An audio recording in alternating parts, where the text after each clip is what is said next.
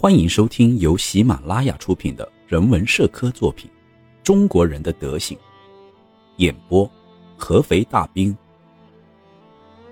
第二十三章：有责任心及遵纪守法。有责任心是中国人最显著的特点。关于中国社会责任的含义和意义，西方人是无法明白的。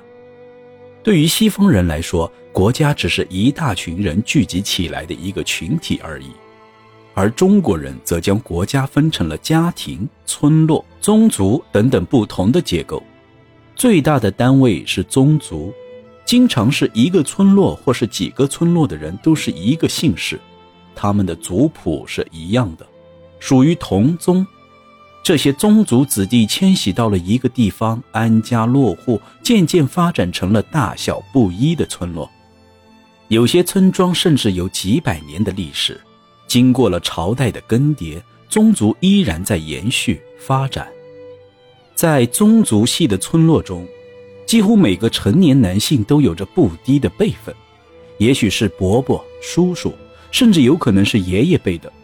因为传宗接代的思想，中国人普遍都早婚，而且中国的男人是可以纳妾的，这就导致了他们一辈子都在生孩子。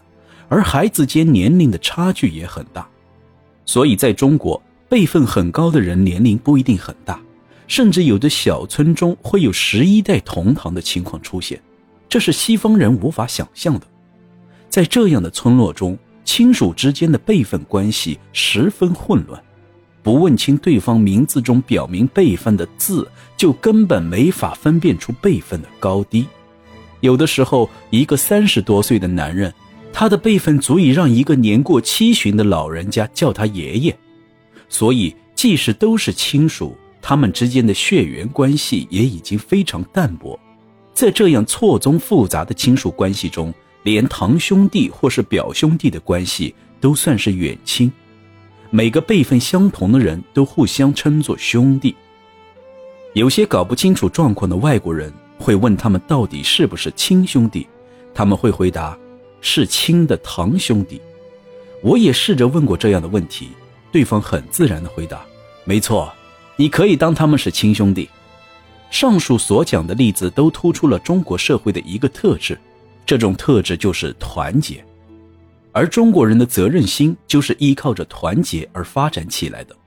父亲要将孩子抚养成人，一生都要对其谆谆教诲，而中国还有一句老话叫做“父债子偿”。所以说，父子相互之间都有必须要负的责任。作为兄长，要保护弟弟，所以兄长对弟弟和妹妹也有责任关系；而作为家长，要为整个家庭负责，他的责任也最为重大。但这些责任并不是一成不变的，它也会随着情况的不同而发生改变。不管各个地区的风俗习惯有怎样的差异，但有一点是相同的。就是每个地区的族长都拥有绝对的权利，族长的意见也是必须要参考的。在这方面，似乎用理论是说不通的。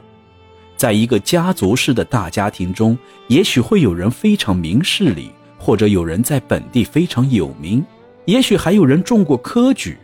与之相比，也许族长只是一个窝在家里一辈子的糟老头，甚至连字都不识。但是，一旦有什么事情需要解决，这些优秀的家庭成员必须要征求族长的意见。西方人主张的是个性自由，而在中国，年幼的孩子处处都在学习着自己家中长辈的做法。这些年长者对孩子的影响是非常直接的。年幼的弟弟会被自己的哥哥呼来喝去，像是佣人一样。弟弟想买一件棉衣，但哥哥觉得贵，不许他买。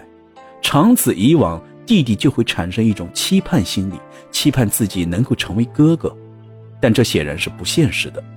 我写书的时候，偶然间看到一篇报道，一个外国人想买一个中国人手中的古钱币，但这些钱币因为比较稀少，所以价格不低。但是外国人却担心中国人不卖。在中国，经常会有这样的情况发生：一个人手里握着其他人想得到的东西，明明对自己不重要。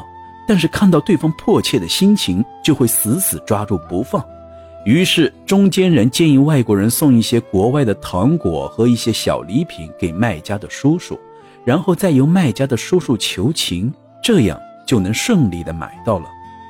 有一个故事让我感到十分可笑：一个西方人在旅行的时候，看到路边一个老人在低头哭泣，这个老人的长胡子和头发都已经白了，他觉得很不可思议，于是问老人为什么哭。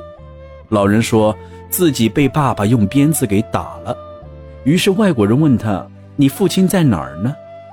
老人把手指向了前方，外国人顺着老人指的方向走了一会儿，又遇到了一个白胡子老人。外国人问：“那个人是你的儿子？”老人回答：“没错。”你为什么拿鞭子打他？老人的回答让外国人大跌眼镜。谁让他对他爷爷无礼的？如果他下次不改，我还打他。如果这件事发生在中国，我想就不会有人觉得可笑了吧？中国有一句古话：“远亲不如近邻。”在中国。邻居之间的责任是仅次于家庭责任的存在，不管邻里之间是不是亲戚，都不会对这种责任发生影响。这个责任只是为了邻里之间而存在的。中国有句俗话叫做“近朱者赤，近墨者黑”，意思是不论是善良还是邪恶，都是会感染他人的。中国古代典故之一的《孟母三迁》中的孟母。就是为了要找一个让他满意的邻居，选择良好的环境来教育儿子，三次进行搬迁。这一点和盎格鲁撒克逊人不同。盎格鲁撒克逊人很可能在一座城市住了很久，都不知道自己的左邻右舍叫什么名字，所以对他们来说，谁当邻居都无所谓。如果在中国的话，一个人犯了罪，邻居也会被牵连。这个罪名在英国的法律中叫做包庇罪。如果解释说你并不知道罪犯的犯罪动机，根本不会有人理会。中国人的理论是，你是他的邻居，就一定知道。中国法律对杀死双亲的罪犯惩罚是非常严重的。在前面的章节谈及孝心的时候有提过，一般只有疯子才可能犯这样的案子。犯案的人如果不自杀，等待他的就是最严酷的刑罚——凌迟。从这一点上就能看出，中国人的负责观念是很强的。前几年，《京报》曾报道过一篇某省巡抚的结案报告，他处理了一件杀亲案件，除了对犯人的惩罚外，还推倒了罪犯左邻右舍的房屋，因为他们没有以身作则，才让罪犯误入歧途。对于中国人来说，这种处理方法十分合乎情理。在一些方面，人若是犯了罪，除了对犯人自身的惩罚外，还要拆一段城墙以作示警，或是改变一下城墙的样子，比如把城门换个样式，或者说封死，又或者把城墙上的装饰做一些修改。要是一座城市总是发生犯罪，就会把整个城市都摧毁，然后建立新的城市。不过这也只是听说而已，并没有真正看到过这样的事。村落中的保长是继邻居之后又要承担很多责任的人，他们管的事情杂乱而繁多，有时不止一个村庄的事情需要他们来管理。他们是地方官和老百姓沟通的桥梁，所以要负很多责任。知县是比保长更高一级的官员，在老百姓心中，本地的知县就是他们的天。是全中国最重要的官员，知县在百姓面前耀武扬威，一碰到比他们大的官员，立刻就会萎缩成胆小的老鼠。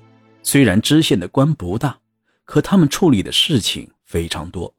作为知县，他们最起码要履行六种职责：他们要负责民事审判，要负责行政司法，要负责收税，还要负责司库和验尸。一个小知县根本没有能力去处理如此繁多的事务，因为职权的不合理分配，使得官员们身体和心理都十分疲惫。于是，这群官员请了很多幕僚和随从，而自己则专心地捞起了油水。也有的官员会很负责地处理这些事情，但事物实在太繁杂了，很容易就会犯错，犯的错又要自己来承担。许多中国官员都认为自己应该掌握辖区内所有的事情，这样才能防止很多诸如犯罪、灾难之类的事情。知县也是一样，于是他们将十户人家设为一甲，每户人家都在自家的牌子上登记，将家庭成员的数量和户主的姓名标好，然后分门别类。这种制度和盎格鲁撒克逊人的分户区制度有异曲同工之妙，非常便于管理。比如某甲区出现了可疑人物，由该区民众报告甲长，然后甲长将信息交给保长，报告给知县，知县就可以迅速的采取相应的措施来解决问题。如果是某甲区的住户犯了罪，很容易就会被发觉，民风就会渐渐变得好起来。各位听众，本章播送完毕。接下来，请收听下集。